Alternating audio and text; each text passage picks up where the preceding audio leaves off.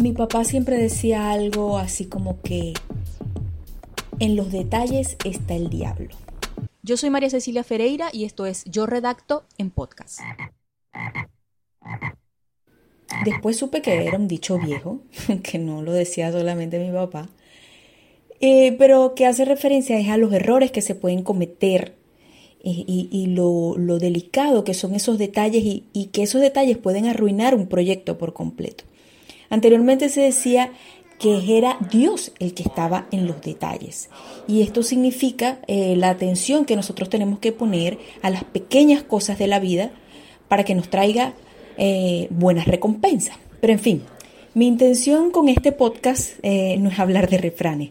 Hago referencia a esto por, porque uno de los detalles que solemos olvidar cuando escribimos es la tilde.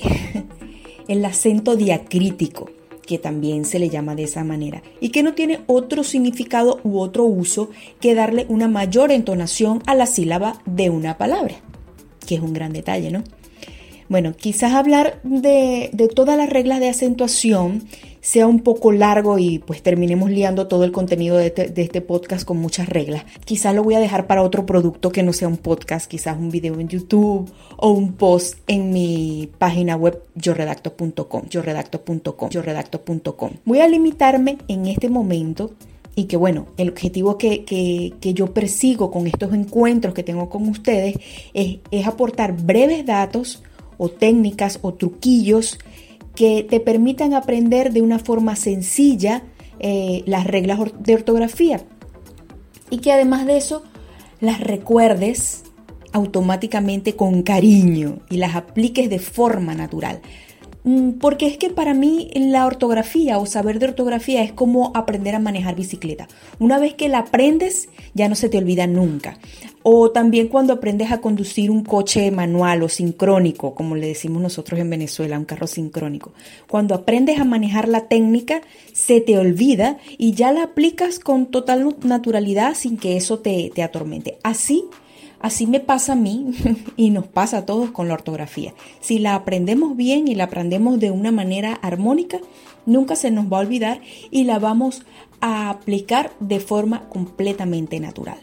Entonces, quiero hablarles de las monosílabas, pero no de todas, sino de algunas en particular que tienen algo en común y es que se pueden escribir con o sin tilde y tienen una definición gramatical completamente distinta. En este caso, la tilde se usa en las monosílabas para diferenciarlas en su modo o para entonarlas con mayor fuerza. Pues obviamente no tendría sentido colocarle una tilde a la monosílaba eh, para que ésta se destaque entre otras, porque es un monosílaba, ¿no? Entonces, las monosílabas de las que quiero hablar son las siguientes.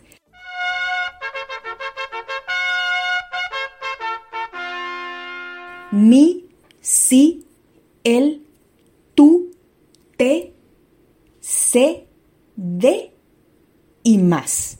Las vuelvo a repetir. Más, de, se, te, tú, el, sí y mi. Estas monosílabas las quiero diferenciar y que, a que aprendan ustedes a diferenciarlas y cuándo usarlas con o sin tilde con algunos ejemplos. Y por supuesto identificándolas gramaticalmente este, dentro del contexto. Vamos a comenzar.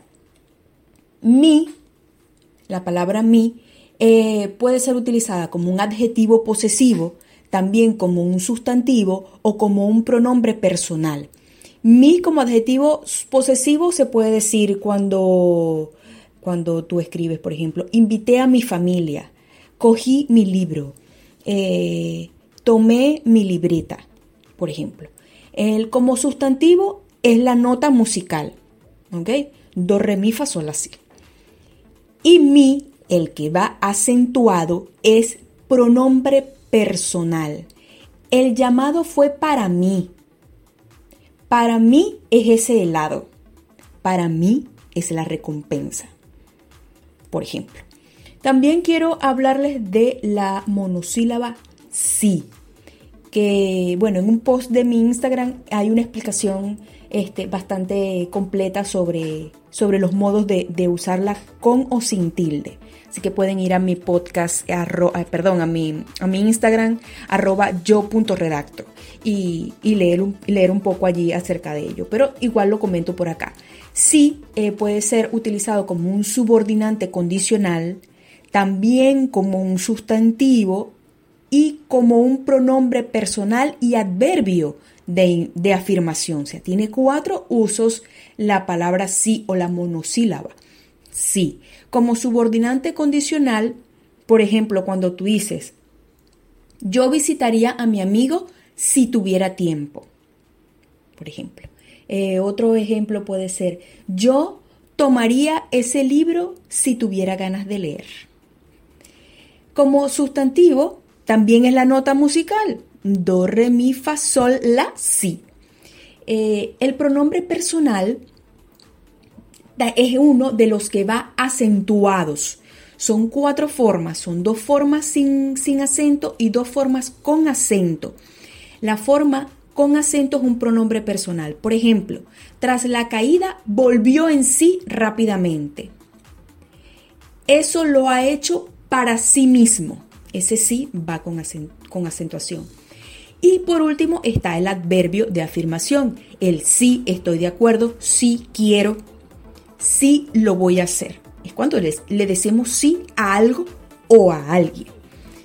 Eh, dentro de esta lista de, de ejemplos que estoy poniendo, quiero agregar un inciso o un entre paréntesis, aunque no lo dije al comienzo, la monosílaba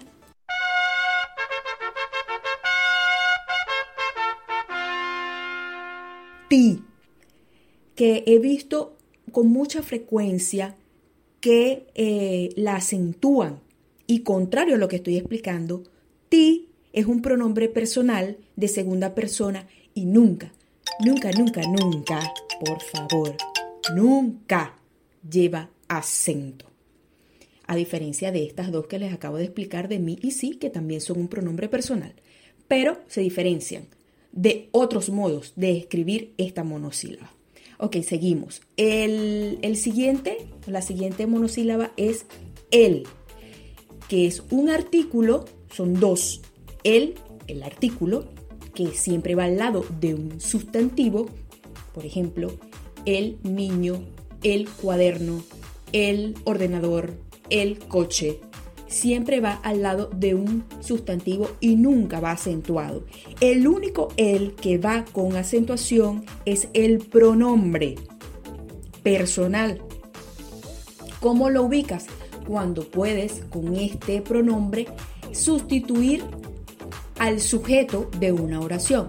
Por ejemplo, cuando Juan estuvo listo, nos fuimos. Cuando él estuvo listo, nos fuimos. Ahí él está sustituyendo a la palabra o al sustantivo Juan. Ese él es un pronombre, pronombre personal y debe ir acentuado. Cuando él se fue a la escuela, él nos estamos refiriendo a, un niño o a tu hijo, eh, a cualquier persona masculina, este, y se coloca con acento. También parecidos a este, que les acabo de mencionar está la palabra tú, que es un adjetivo posesivo, parecido a lo que hablamos hace rato con mi, y es cuando uno dice, por ejemplo, tu cuaderno, tu libro, tu coche, eh, tu casa, eh, también va, este, va antecedido, eh, se antecede a un sustantivo, y está el tú de pronombre personal. Tú me has engañado tú has triunfado, tú has encontrado ese dinero, por ejemplo. También está te, la palabra te, y la diferenciamos de te, que es un sustantivo, que es el té, té de hierbas, té de manzanilla, y ese té es el que va acentuado. El otro es un pronombre personal y nunca va con acentuación. Ella te regaló un vestido, él te hizo feliz. Ese té no va con, con acento. El único, el único té que va con acento es el té que nos tomamos para calmar nuestros nervios.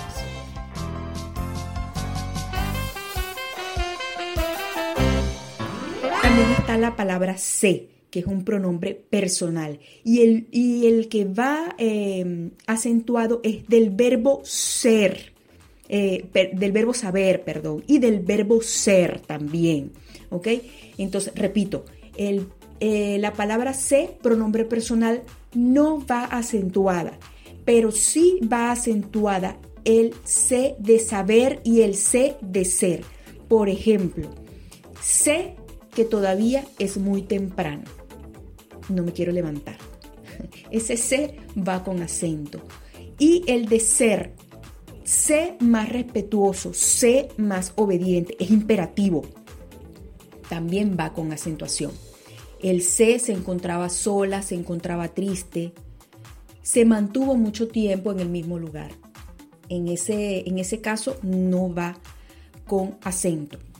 Eh, de, la monosílaba de, que también tiene esa distinción, de sin acento, de con acento. El de que va sin acento es el que solemos utilizar con mucha más frecuencia en la escritura, que es la preposición. La casa de mi amigo es grande, por ejemplo.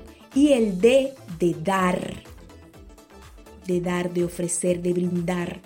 Ese de es el que va con acento, que te dé la ropa que le prestaste, por ejemplo. También está la palabra más, que es una conjunción conjunción adversativa.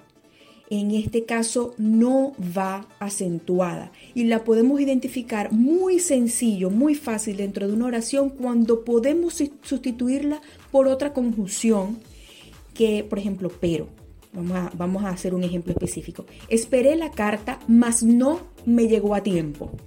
Si en esta frase nosotros podemos sustituir eh, ese más por pero y tiene sentido, entonces no va acentuada. Espero la carta, esperé la carta, pero no me llegó. En ese caso no va acentuada. La única palabra, la única más, o sí, la única monosílaba más que va acentuada es cuando se usa como adverbio de cantidad y que la solemos usar con mucha más frecuencia. Eh, por ejemplo, pedimos más agua, pedí más dinero, quiero más dinero, quiero más felicidad, quiero más de esto, de aquello, de lo que sea. Quiero más, más, más, quiero más, más, más, más, quiero más, más, más, más, quiero más, más, más, más, quiero más, más, más, más, más. Ese más va con acento.